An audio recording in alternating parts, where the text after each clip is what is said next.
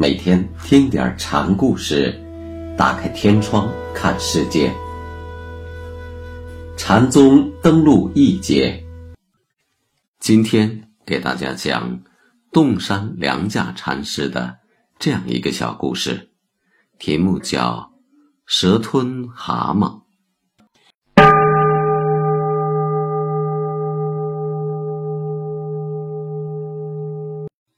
有僧问洞山：“遇上蛇吞蛤蟆，是救还是不救呢？”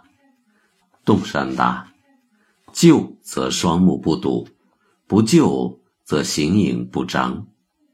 这是两难困境。救是双眼下不见大道，不救则无形无影，又不显道体。大道本空，本无所谓谁吞谁，谁被谁吞。”救则背离入世，由空即色是正中偏；不救则舍失入理，超越谁吞谁的现象，了达本然空无的境界，是偏中正。但是，本体是现象的本体，现象是本体的现象，不达体用，不明正偏的救是瞎忙。道体无形无影。道体功能显现，道体大用才彰显，明乎此。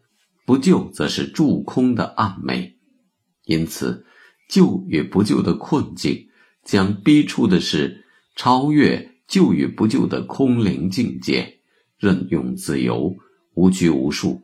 要救即救，不救则停。此时不落有无，非有非无，心行起灭。只得涅盘妙用，回到蛇吞蛤蟆，是救还是不救？如果你超越了有无，超越了是非，你救也不瞎，不救也张。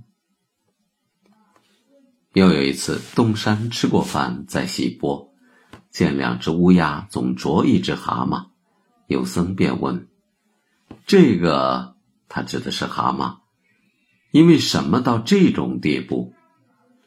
他因为什么落到被斟酌的地步呢？只因为舍利。洞山的话让舍利惊诧。